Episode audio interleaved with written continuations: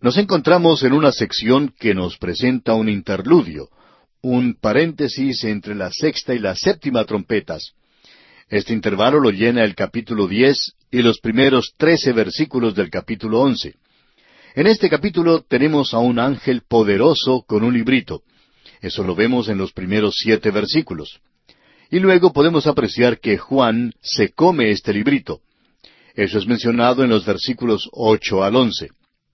Queremos volver hoy al versículo dos porque apenas si pisamos el umbral de la historia en el programa anterior.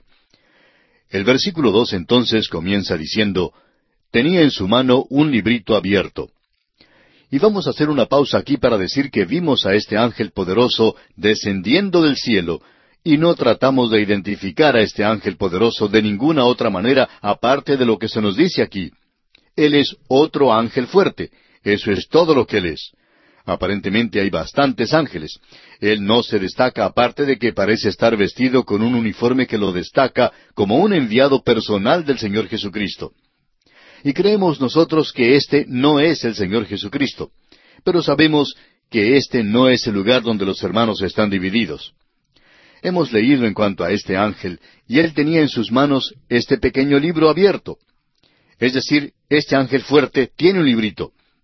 Y la segunda parte del versículo dos, como también en el versículo tres de este capítulo diez, leemos Y puso su pie derecho sobre el mar, y el izquierdo sobre la tierra, y clamó a gran voz, como ruge un león, y cuando hubo clamado, siete truenos emitieron sus voces.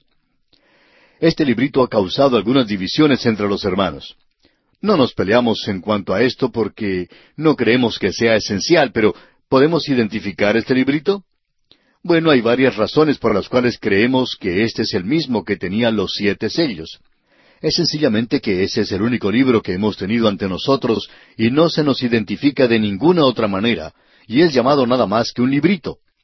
Hablando francamente, debemos indicar que hay una pequeña diferencia en la palabra utilizada aquí para expresar libro. Aquí no se usa la palabra biblión, que fue usada para el otro libro, pero eso no impide la posibilidad de ser el mismo libro. En realidad, no tenemos ninguna razón para pensar que pueda ser algún otro libro. Vemos aquí entonces que este libro, o este librito, que es el mismo, originalmente estuvo en las manos del Padre en el cielo. Eso es lo que leemos en Apocalipsis capítulo cinco versículo uno. Ya hemos visto esto. Y debemos destacar cómo esto es transferido en primer lugar a las manos perforadas por los clavos de Dios el Hijo fue entregado al Señor Jesús. Él era el único que podía abrirlo. Y ahora está abierto ya que se abrió el sello. Eso abrió el libro y esto es aún parte de lo que estaba en ese libro, las siete trompetas. Ya se han abierto seis de las trompetas. Luego, el Señor Jesucristo, después de haber quitado los sellos, Él a su vez transfiere este librito al ángel, quien finalmente lo da a Juan para que se lo coma.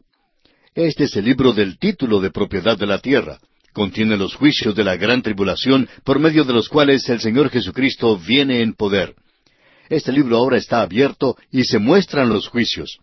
Este libro es su autoridad para reclamar el mar y la tierra para Cristo. Es decir, que nosotros encontramos en la palabra de Dios aquí que Él coloca un pie en la mar y el otro sobre la tierra. Así es que Él está reclamando ambas cosas para Dios. Allá en el libro de Levítico capítulo 25 versículo 23, el Señor dio instrucciones a Israel en cuanto a la tierra que Él les había dado. Allí les dijo, La tierra no se venderá a perpetuidad, porque la tierra mía es, pues vosotros forasteros y extranjeros sois para conmigo. Hay algunas personas que opinan que ellos son dueños de bastante propiedad aquí en la tierra. Bueno, queremos decirle, amigo oyente, que usted no es el dueño.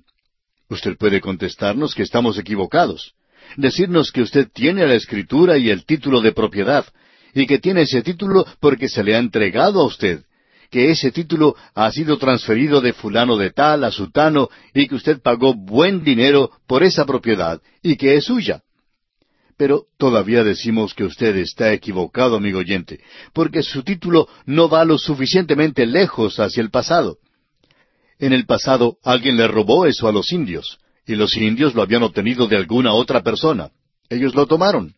Quizá no había nadie allí, solo llegaron a esa localidad y ocuparon una propiedad que estaba vacante. Pero ¿a quién le pertenece en realidad? Bueno, la propiedad le pertenece a Dios. No interesa quién sea usted, amigo oyente, usted no le ha pagado a él por eso. De Jehová es la tierra y su plenitud, nos dice la Escritura. Dios no solo reclama para sí la tierra, sino que también reclama el mar.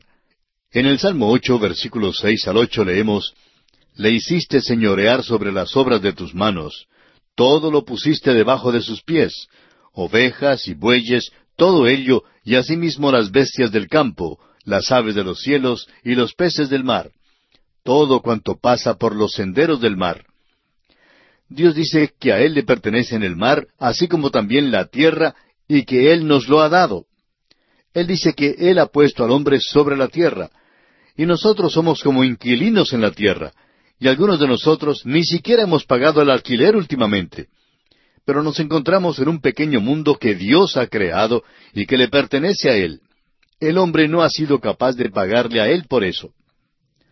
Ahora tenemos aquí en Apocalipsis algo que es bastante interesante. Este ángel reclama la tierra y el mar para el Señor Jesucristo. Ese es un método muy bien conocido para nosotros. Cuando Cristóbal Colón descubrió América, él desembarcó en una isla, descendió de su barco y se fue a tierra, a la costa, y allí plantó la bandera de España y reclamó ese lugar en nombre de la reina del país que le había enviado.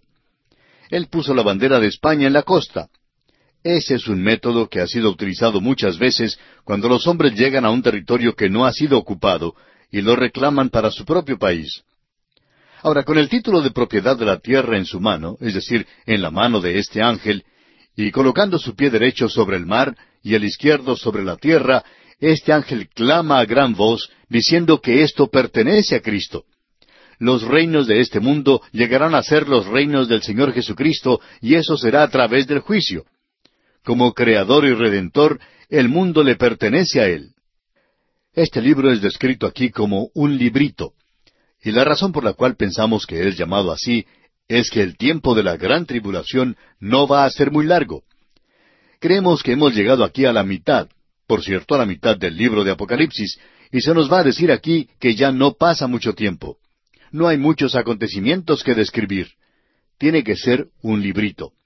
Por ejemplo, se nos dice allá en la epístola a los Romanos capítulo nueve versículo veintiocho, porque el Señor ejecutará su sentencia sobre la tierra con justicia y con prontitud. El período de la gran tribulación es en realidad un tiempo corto. El Señor Jesucristo dijo que iba a ser breve. Daniel lo destacó como de siete años. Eso no es mucho tiempo. Y los siete truenos que notamos aquí creemos que es el amén de Dios a la acción del ángel. Allá en el Salmo 29, versículo 3 dice, Voz de Jehová sobre las aguas, truena el Dios de gloria, Jehová sobre las muchas aguas. Y en Job, capítulo 37, versículo 5 leemos, Truena Dios maravillosamente con su voz. Él hace grandes cosas que nosotros no entendemos. El doctor Vincent hace una declaración que aclara mucho esto. Dice, los judíos estaban acostumbrados a hablar del trueno como de las siete voces de Dios.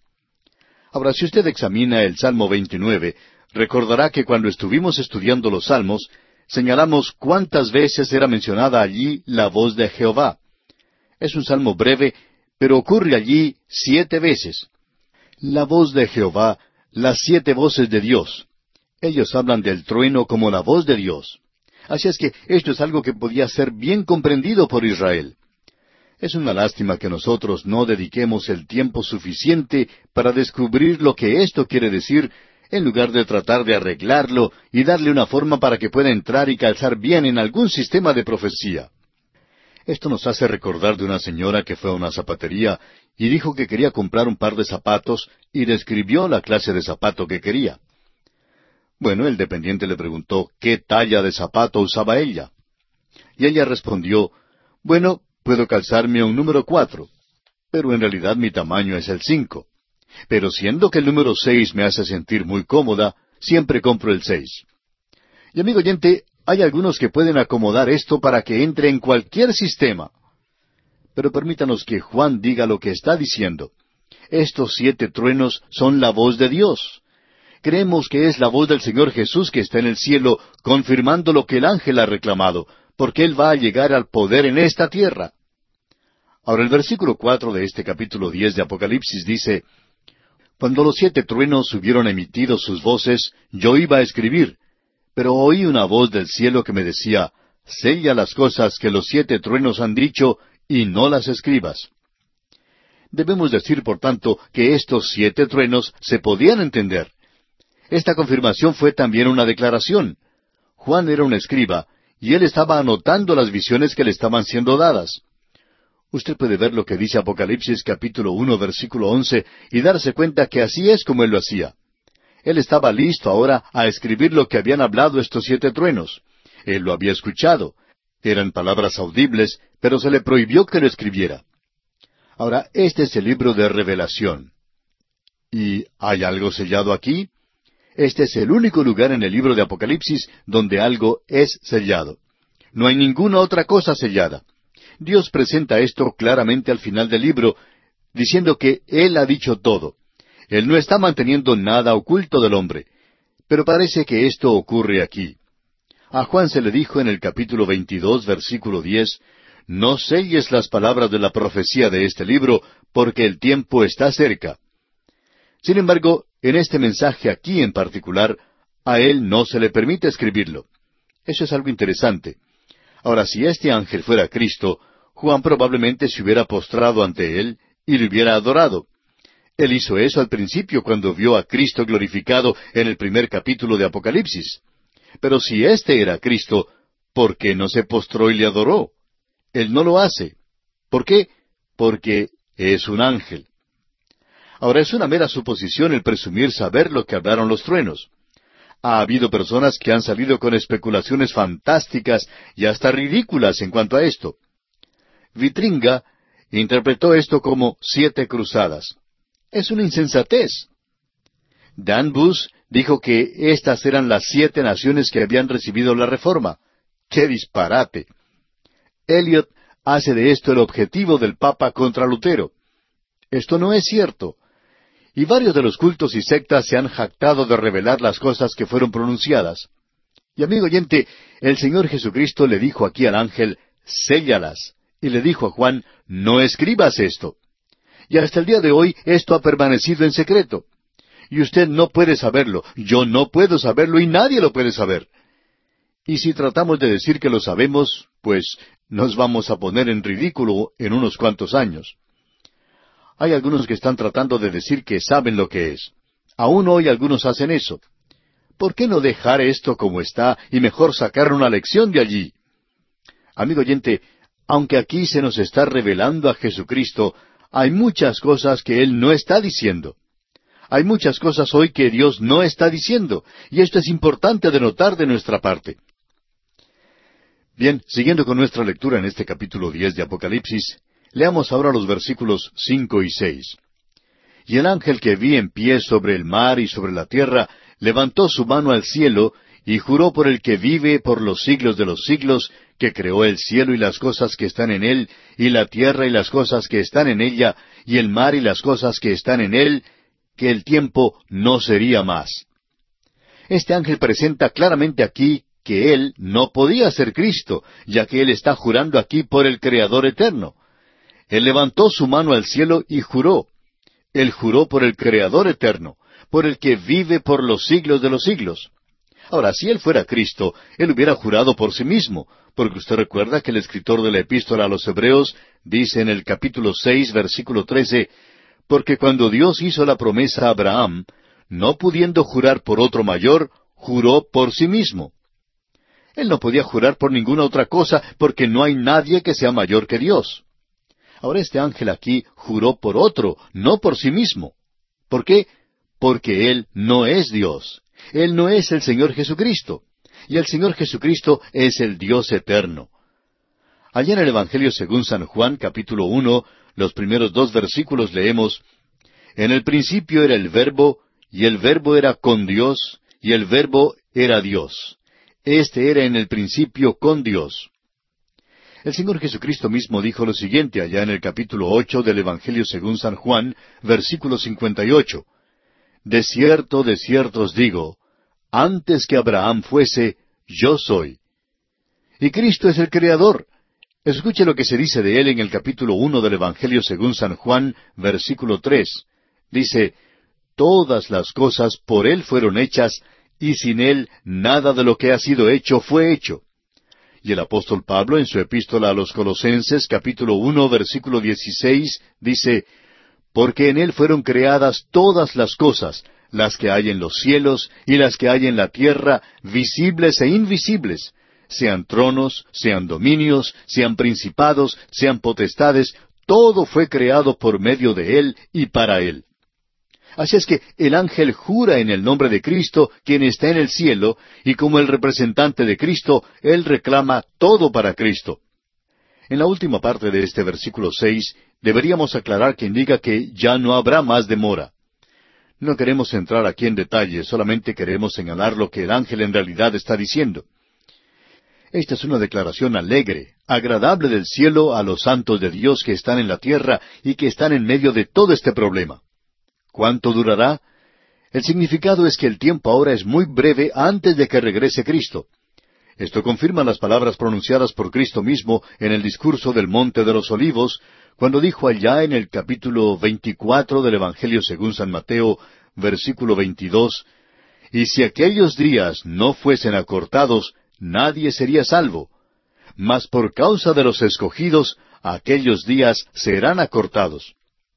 Y Él les está diciendo ahora a los escogidos que no demorará mucho tiempo. Y eso nos hace resaltar el hecho de que Él nos está diciendo, no se preocupen, el que persevera hasta el fin, ese será salvo. ¿Por qué? Porque estaban sellados. Ellos van a poder pasar por el período de la gran tribulación. Y en las oraciones de los mártires que vimos en Apocalipsis capítulo seis versículo diez, pudimos apreciar, usted recuerda, el reino de los cielos, y este es el cumplimiento de lo que nosotros llamamos la oración del Padre nuestro, donde Él dice, venga tu reino. Y viene pronto en este tiempo en particular. Esto no se refiere a este instante. Nosotros no lo sabemos, ni nadie lo conoce aquí en la tierra. Ahora el versículo siete de este capítulo diez de Apocalipsis dice, sino que en los días de la voz del séptimo ángel, cuando él comience a tocar la trompeta, el misterio de Dios se consumará como Él lo anunció a sus siervos los profetas. Ahora todo esto tiene lugar cuando el séptimo ángel se prepara a tocar la trompeta. Y esto indicaría que la séptima trompeta presenta la conclusión de la gran tribulación. Es en este momento en que el misterio de Dios se aclara finalmente. Hay muchas facetas individuales de este misterio aquí. Hay muchas cosas que Dios no ha revelado. Hay el misterio en cuanto a la nación de Israel, en cuanto al juicio, al sufrimiento, a la injusticia, en cuanto al silencio de Dios y al reino que vendrá.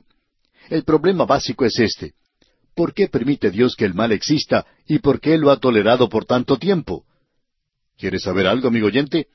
Uno puede estudiar teología por muchos años y conocer las respuestas que los hombres dan hoy, pero Dios aún no ha dado su respuesta. Lo hará algún día. Tenemos muchas preguntas que hacerle. Hay muchas cosas que no podemos responder hoy. Quizá usted no sabía eso, pero si usted nos ha escuchado por bastante tiempo, descubrirá que no teníamos nosotros todas las respuestas a muchas de las preguntas.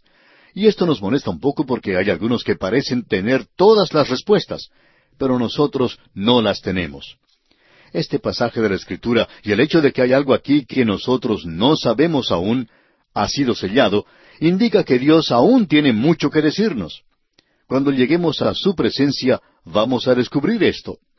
Amigo oyente, nosotros no sabemos cuál es la respuesta a su problema, pero sabemos quién la conoce. Y queremos decirle que no es necesario que tengamos respuesta a todas nuestras preguntas, sino que podamos poner nuestra mano en la suya, en Dios. Y Él nos dice, Hijo, tú camina junto a mí por las tinieblas. Y vamos a llegar bien al otro lado, a la luz. Y cuando lleguemos allí, entonces comprenderás. Sugerimos entonces que usted coloque su mano en la mano del hombre de Galilea, porque él es el único hoy que tiene la respuesta a todas sus preguntas. Regresamos al capítulo diez. Comenzaremos nuestro estudio con el versículo ocho que nos dice la voz que oí del cielo habló otra vez conmigo y dijo, Ve y toma el librito que está abierto en la mano del ángel que está en pie sobre el mar y sobre la tierra. Esta orden viene de Cristo y Él está dirigiendo las operaciones que están registradas en este libro de Apocalipsis. Él está completamente a cargo de todo. Este libro es el libro que glorifica a nuestro maravilloso Salvador.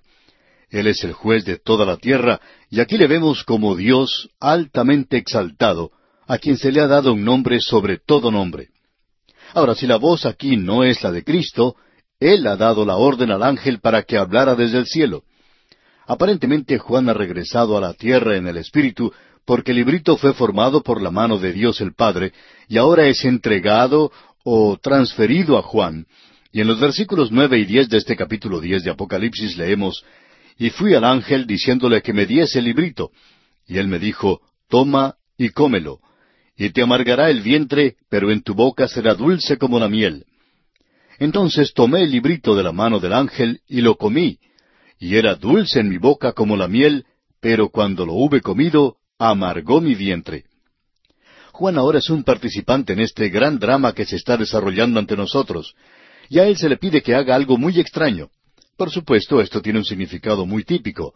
Él come ese librito siguiendo las instrucciones del ángel, y el resultado es algo agridulce. El comer el librito significa, por supuesto, el recibir la palabra de Dios con fe y esa es la enseñanza de la palabra de Dios. No es necesario el tratar de suponer esto. En Jeremías capítulo quince versículo dieciséis leemos, Fueron halladas tus palabras y yo las comí, y tu palabra me fue por gozo y por alegría de mi corazón, porque tu nombre se invocó sobre mí, oh Jehová, Dios de los ejércitos. De modo que Jeremías compara a la palabra y el apoderarse de ella con el comerla. Lo mismo encontramos en Ezequiel capítulo tres versículos uno al tres, donde dice, Me dijo, Hijo de hombre, come lo que hayas, come este rollo, y ve y habla a la casa de Israel. Y abrí mi boca y me hizo comer aquel rollo. Y me dijo, Hijo de hombre, alimenta tu vientre, y llena tus entrañas de este rollo que yo te doy. Y lo comí, y fue en mi boca dulce como miel. Debemos comprender que aquí no se está hablando de pan. Está hablándose del rollo de aquella época, y Ezequiel dice que él lo comió y era algo dulce. Así es la palabra de Dios. Es pan, pero también es agridulce. Nuevamente podemos leer allá en Proverbios capítulo 16, versículo 24, dice, Panal de miel son los dichos suaves, suavidad al alma y medicina para los huesos. Y en el Salmo 119, versículo 103 dice, Cuán dulces son a mi paladar tus palabras, más que la miel a mi boca. Y eso es algo que glorifica a Dios. Ahora, la parte de la palabra de Dios que tomó Juan era juicio. Y era dulce el conocer el futuro y que Dios dijera, como le dijo a Abraham, ¿encubriré yo a Abraham lo que voy a hacer? Dios dice, somos amigos, y yo te voy a decir lo que voy a hacer. Y es dulce el saber eso. Pero cuando uno descubre que se acerca un juicio, bueno, eso es otra cosa. Y amigo oyente, Juan recibió entusiastamente la palabra de Dios, pero cuando él vio que el juicio seguiría, eso trajo pena y tristeza a su corazón. Era dulce en su boca y amargo en su digestión. Si usted y yo nos deleitamos en leer esta sección de la palabra de Dios y en los juicios que van a caer sobre la tierra y podemos deleitarnos en eso, entonces necesitamos orar mucho para comprender el pensamiento de Dios aquí porque es dulce el conocer la revelación y lo que Dios va a hacer. Y cuando vemos que es un juicio y miramos a nuestro alrededor en el presente a un mundo que rechaza a Cristo, no podemos regocijarnos en eso. Eso se vuelve amargo. Luego tenemos otra aplicación muy real aquí. Hay muchas personas que comienzan a estudiar las profecías con entusiasmo, pero cuando descubren que se aplica a la vida diaria y que hace demandas personales de ellas, pierden interés y llega a ser algo amargo. Uno escucha a personas que dicen, Ah, yo no quiero oír nada en cuanto al libro de Apocalipsis, no me gusta la profecía, me asusta. Amigo oyente, se supone que tiene que hacer eso, pero debería ser en su boca dulce como la miel. Desafortunadamente hay muchas personas que gustan de estudiar la profecía porque son curiosos por naturaleza. Quieren saber el futuro, pero entonces descubren que no hay nada en la palabra de Dios que hable tanto en cuanto a una vida santa como lo es el estudio de la profecía. Y todo aquel que tiene esta esperanza, dice Juan, se purifica a sí mismo. Usted no puede vivir una vida sucia y ser un estudiante de la profecía. Sería algo anormal si eso es cierto. Y esa es la razón por la cual tenemos tantas cosas anormales hoy en la profecía. Porque la palabra de Dios no está dando resultado en el corazón de los hombres y en la vida de muchos hombres. Y es desafortunado que muchas personas se interesen en la profecía, pero no en la forma cristiana de vivir. En cierta ocasión el doctor Gabelin, siendo ya anciano, se sentía solo y fue visitado por el autor de estos estudios bíblicos, el doctor J. Vernon McGee. Y el doctor Gabelin le preguntó al doctor McGee cómo iban las cosas en su iglesia. Y el doctor McGee le respondió que estaban bien, que le gustaban mucho. Pero le contó que había algo extraño allí, algo bastante común en todas las iglesias, pero que él no lo había notado antes. Él decía que uno podía enseñar el libro de Apocalipsis en la iglesia y ésta se podía ver colmada, aunque fuera un miércoles por la noche.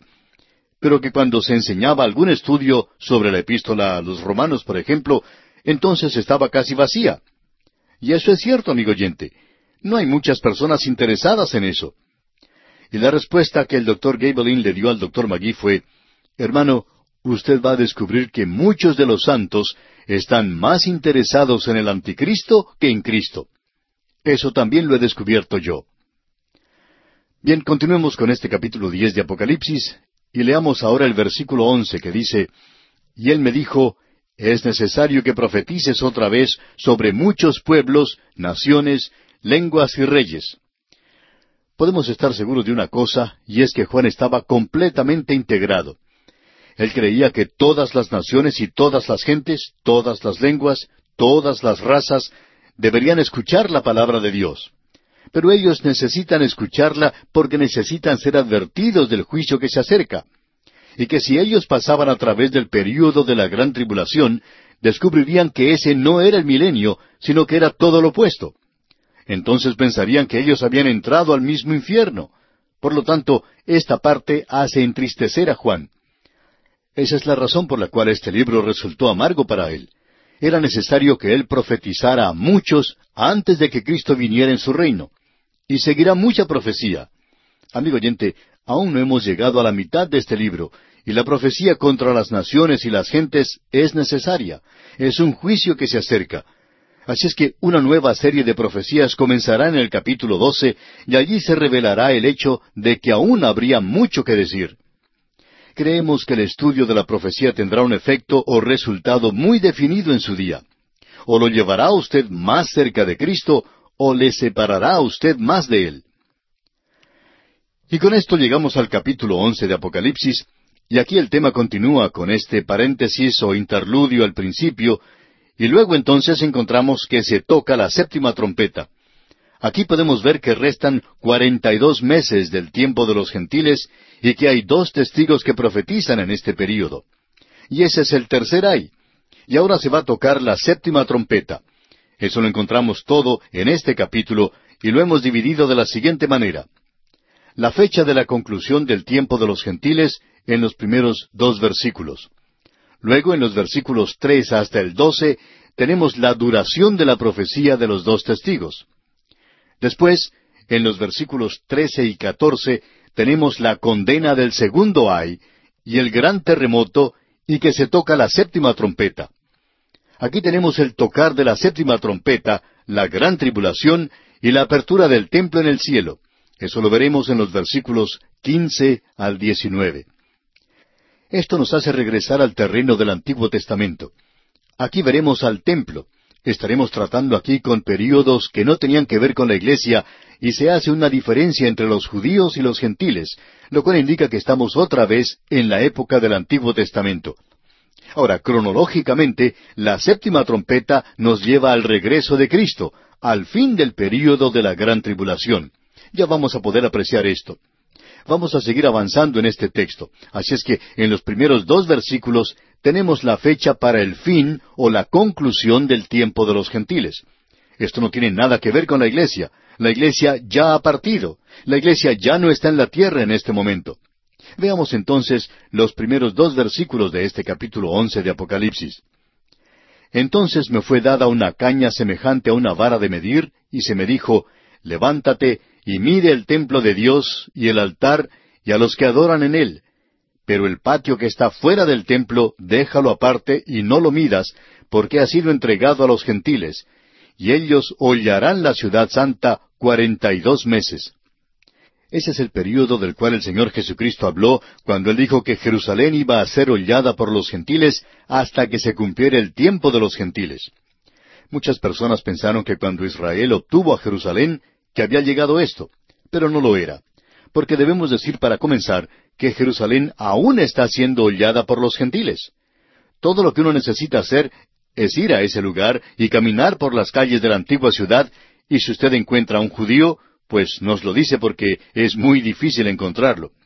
Allí hay personas de todas las otras razas, grupos cristianos de muchos lugares visitando los lugares sagrados en la antigua ciudad de Jerusalén.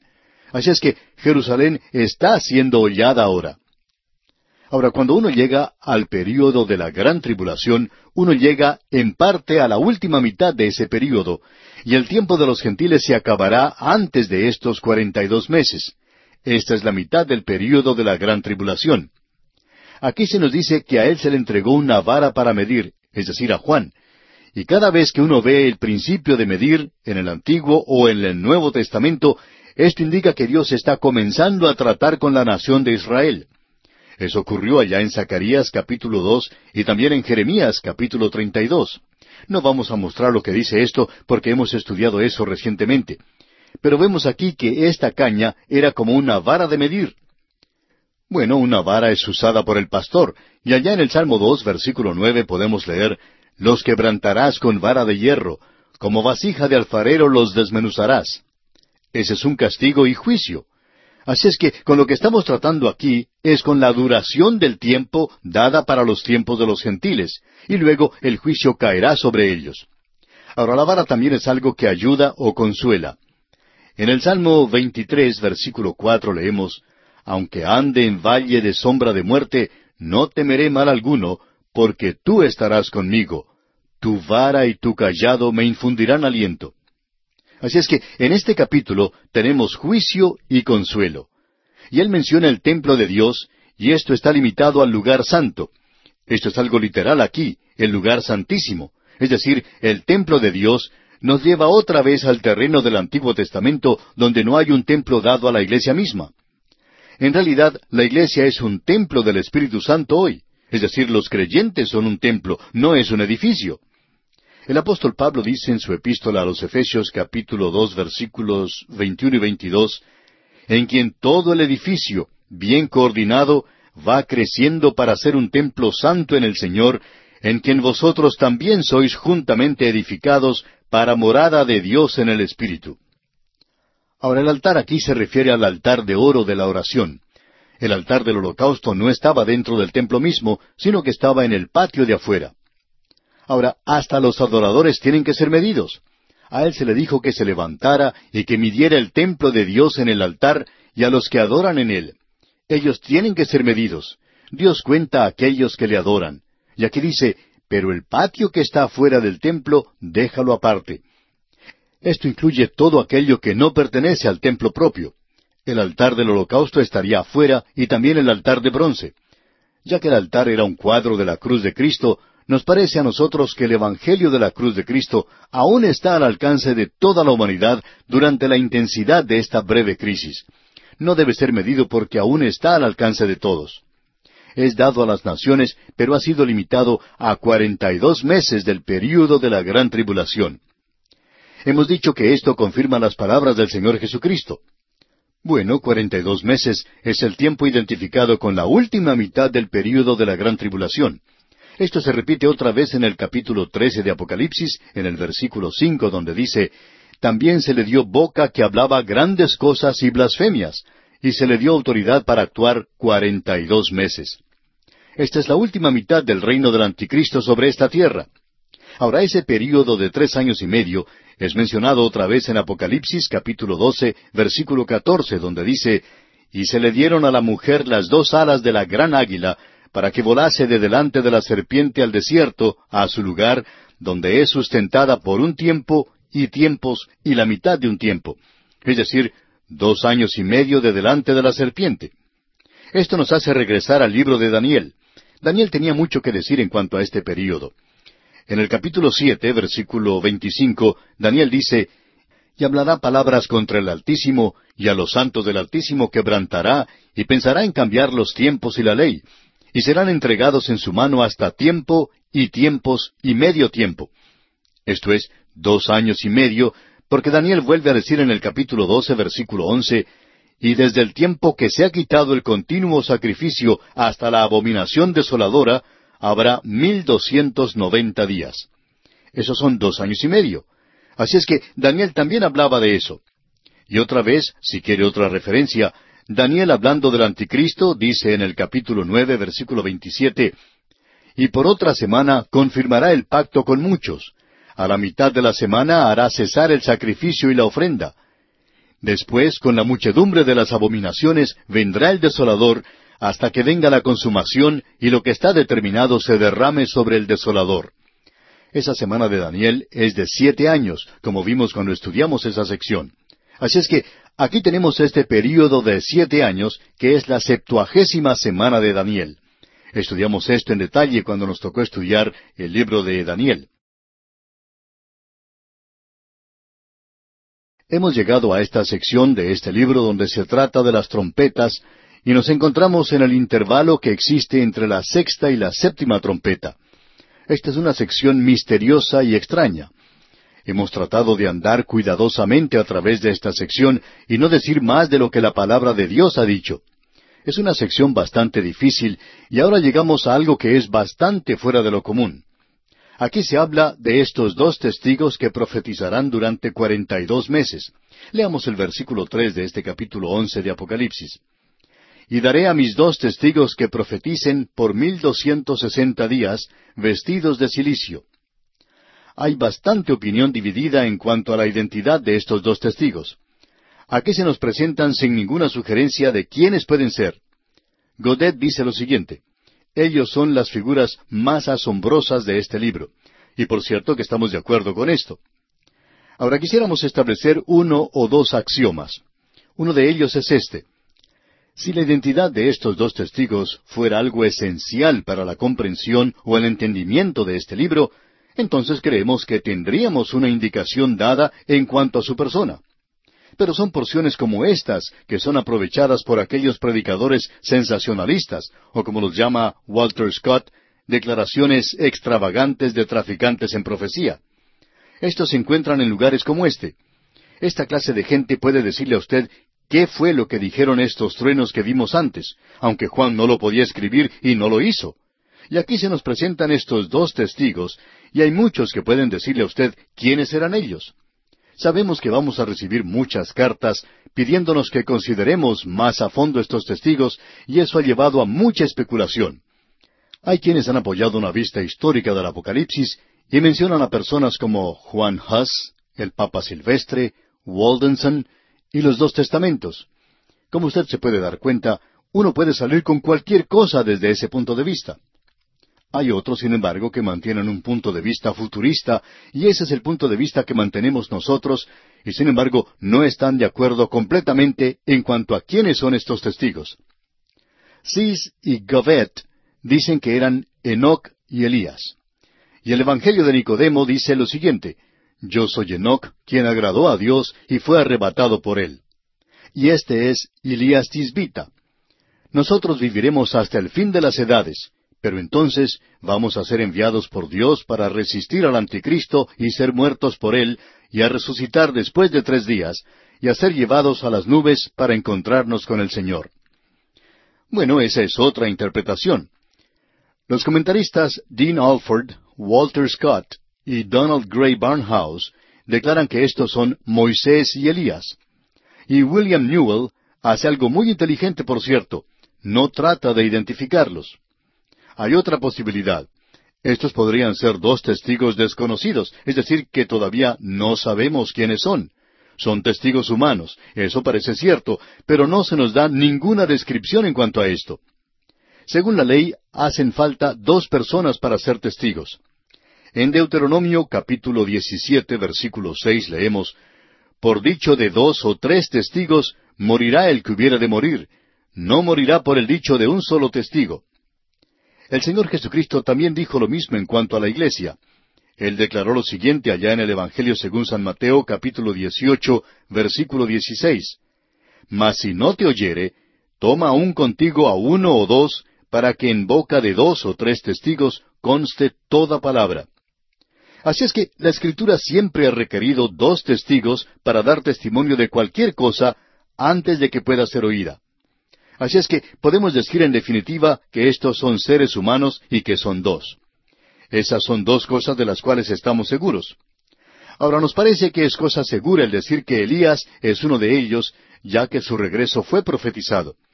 Allá en Malaquías capítulo cuatro versículo cinco dice, He aquí yo os envío el profeta Elías antes que venga el día de Jehová grande y terrible. Luego el Señor Jesucristo dijo allá en el capítulo 17 del Evangelio según San Mateo, versículo 11, Respondiendo Jesús les dijo, A la verdad, Elías viene primero y restaurará todas las cosas. De modo que parece ser que Elías es uno de ellos. Eso lo podríamos decir con cierto grado de seguridad. Pero, ¿qué en cuanto al otro? Bueno, en el versículo cuatro se nos dice, estos testigos son los dos olivos y los dos candeleros que están en pie delante del Dios de la tierra. ¿Ha notado usted, amigo oyente, que esta era una de las expresiones favoritas de Elías? Allá en el primer libro de los Reyes, capítulo 17, versículo uno, leemos, Entonces Elías Tisbita, que era de los moradores de Galaad, dijo a Acab, Vive Jehová, Dios de Israel, en cuya presencia estoy, que no habrá lluvia ni rocío en estos años, sino por mi palabra. Estos son dos candeleros, son luces en el mundo. Y la presencia de Elías en el monte de la transfiguración sugiere más aún esto.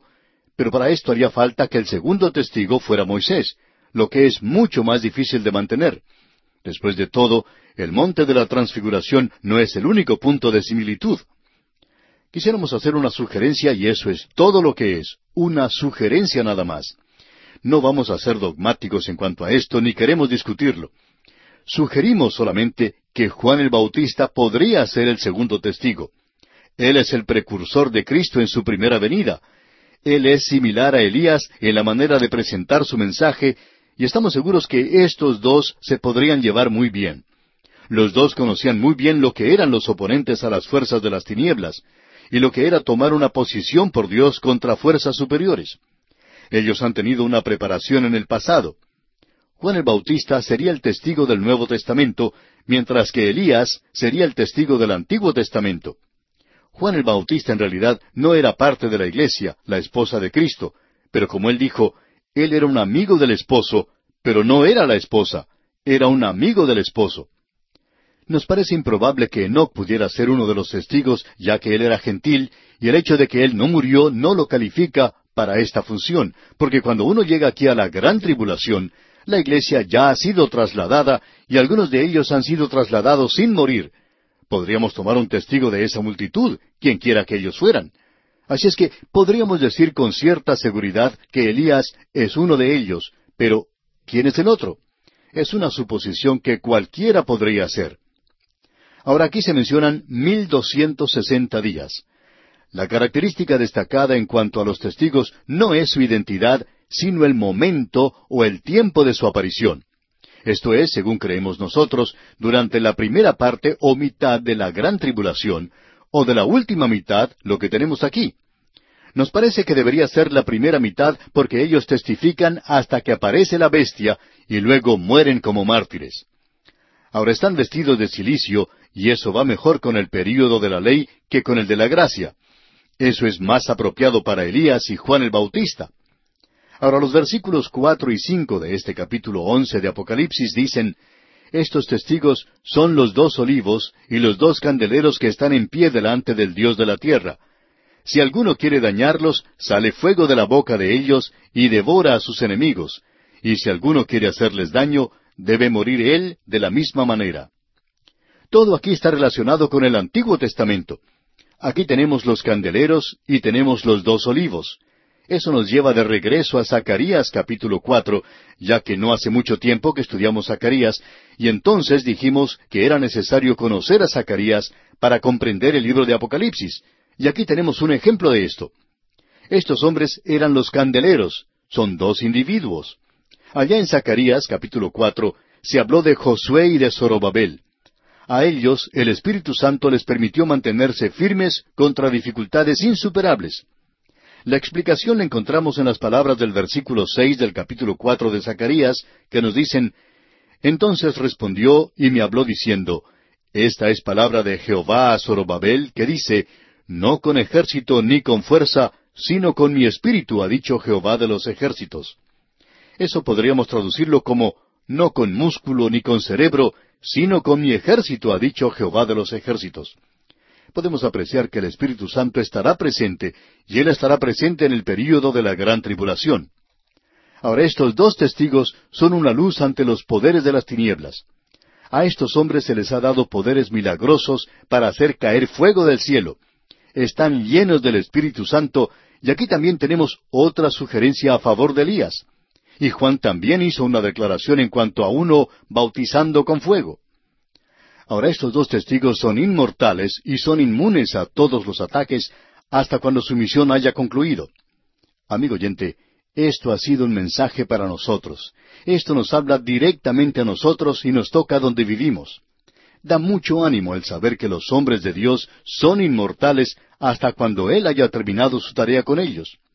Estos hombres que se mencionan como testigos aquí son inmortales. Y así son los hombres de Dios hasta cuando Dios dé punto final a su actuación.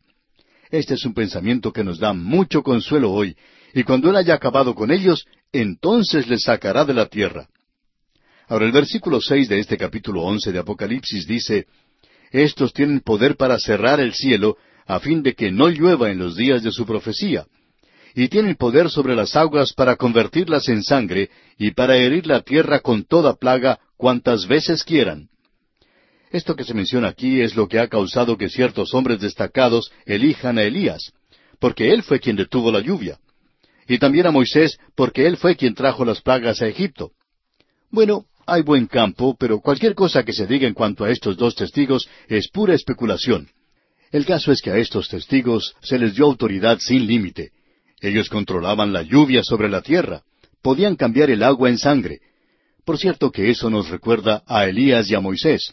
Ellos también pueden herir. Ellos tienen el mismo poder que Cristo tendrá cuando Él regrese. Y eso lo veremos en el capítulo 19 de Apocalipsis, versículo 15. Cada plaga aquí sugiere las plagas que Moisés impuso sobre Egipto, pero las plagas aquí son en mayor cantidad y también cuantas veces quieran. Eso revela la confianza que Dios ha colocado en estos siervos fieles suyos. Amigo oyente, Dios no puede confiarnos a usted o a mí con poder tampoco puede confiarnos dinero a algunos de nosotros. Ese es el caso conmigo. Y no nos ha confiado poder. Esa es la razón por la cual muchos hombres son sacados de sus cargos. Dios les quita de allí después de un período de tiempo y el tiempo siempre está de su lado. ¿Por qué? Porque no puede confiar poder a los hombres y es bueno que muchos de nosotros no lo tengamos. Continuando ahora con nuestra lectura leemos en el versículo siete Cuando hayan acabado su testimonio, la bestia que sube del abismo hará guerra contra ellos, y los vencerá y los matará. Ellos ya han concluido su testimonio, y es la mitad de la semana. Es entonces cuando el anticristo, quien es la bestia, quien es el hombre de pecado, quien está tomando el poder, trayendo de regreso el primer imperio romano, luego él controla el mundo, y cuando lo tenga bajo su control, entonces no va a dudar un momento en dominar y destruir a estos dos testigos y en ese momento se le permitirá que haga eso. Es decir, que esta es una victoria temporal de las tinieblas sobre la luz, del mal sobre la justicia, del infierno sobre el cielo, de Satanás sobre Dios, porque Dios va a soltar a Satanás durante ese período. Ahora los testigos han hecho honor a su nombre. Marcus es la palabra que se usa para testigo. De allí sacamos la palabra mártir. Ahora el versículo ocho de este capítulo once de Apocalipsis dice y sus cadáveres estarán en la plaza de la grande ciudad, que en sentido espiritual se llama Sodoma y Egipto, donde también nuestro Señor fue crucificado. Estos hombres no reciben ni siquiera una sepultura decente. Esto revela el barbarismo crudo, frío de los últimos días. La gente tiene solamente una apariencia superficial de cultura, y eso es lo que ocurre con nosotros en el presente. El que sus cadáveres queden en la plaza de la ciudad sin ser sepultados es similar a lo que ocurre a las naciones donde permiten que algunos muertos famosos permanezcan a la vista del público hasta que sus cuerpos comienzan a deteriorarse. El extraño uso de los cuerpos así demuestra el odio y el desprecio que el mundo tenía por estos dos testigos. Nos tratan como animales muertos, y la gran ciudad es Jerusalén. Es comparada a Sodoma y a Egipto. Es llamada Egipto porque el mundo ha entrado a cada fibra de la vida social y política y es identificada definitivamente como Jerusalén por lo que dice la parte final de este versículo, donde también nuestro Señor fue crucificado. Ahora el versículo nueve dice, Y los de los pueblos, tribus, lenguas y naciones verán sus cadáveres por tres días y medio, y no permitirán que sean sepultados. Amigo oyente, cuando el Señor Jesucristo fue crucificado, Pilato permitió a los amigos del Señor que quitaran su cuerpo de la cruz y le dieran una sepultura apropiada. Pero eso no ocurre con estos dos testigos, porque el mundo se verá sorprendido al oír que estaban muertos. Y algunos se mostrarían escépticos, y aparentemente tenían algo similar a una cámara de televisión, y por medio de satélites podría ser transmitida esa imagen a todas partes del mundo, así es que la gente en todas partes podrá ver a estos dos testigos muertos durante tres días y medio la curiosidad morbosa de una sociedad impía se regocijará en la oportunidad de contemplar a estos muertos. Pensamos nosotros que esta es la peor ignominia que un mundo depravado puede desatar contra hombres que los han denunciado a ellos y a sus malos caminos. Quizá los testigos han profetizado su resurrección, no se nos dice eso.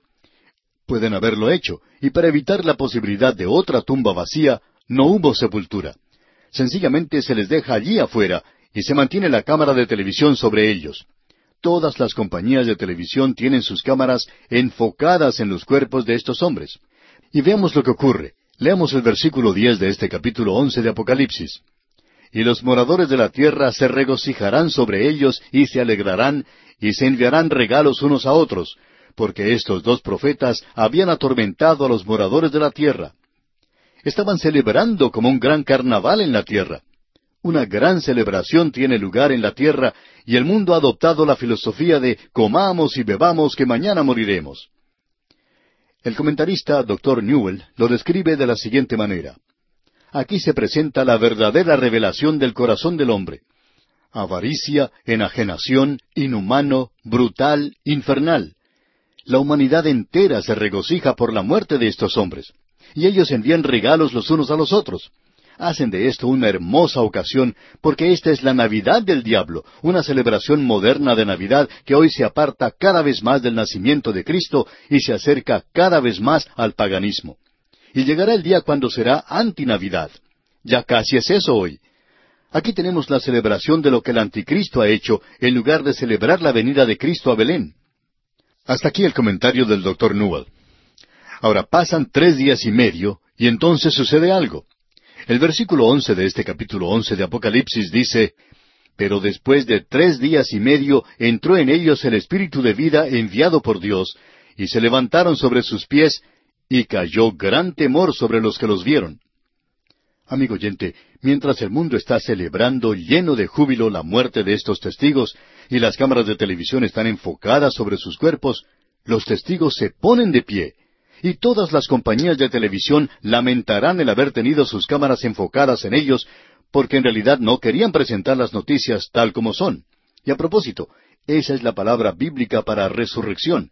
Se levantaron sobre sus pies. Ellos son los santos de la tribulación, quienes han tenido parte en la primera resurrección. Suponemos que en noticias como estas habrá alguno que quiere tomar ventaja sobre los demás, pero todas las cadenas de televisión han tenido sus cámaras enfocadas en esto, y quizá para el momento en que esto suceda haya nuevos aparatos de televisión que hagan que la televisión de hoy parezca ser algo anticuado y fuera de lugar. Ahora el versículo 12 dice, Y oyeron una gran voz del cielo que les decía, Subid acá, y subieron al cielo en una nube, y sus enemigos los vieron. Ahora ellos suben al cielo. En el versículo once tenemos la resurrección de los testigos y en el versículo doce tenemos la ascensión de los testigos. Y la nube de gloria está asociada con la ascensión y venida de Cristo también. Y aquí tenemos ahora la condena del segundo ay, y tiene lugar un gran terremoto mencionado en los versículos trece y catorce de este capítulo once de Apocalipsis. Leamos. En aquella hora hubo un gran terremoto, y la décima parte de la ciudad se derrumbó, y por el terremoto murieron en número de siete mil hombres, y los demás se aterrorizaron y dieron gloria al Dios del cielo. El segundo ay pasó, he aquí el tercer ay viene pronto. Esta cantidad de personas muertas debe ser agregada al cuarto de la población que fue muerta al principio, es decir, un cuarto de la población del mundo, y luego una tercera parte de la población del mundo, más de la mitad, y ahora siete mil más.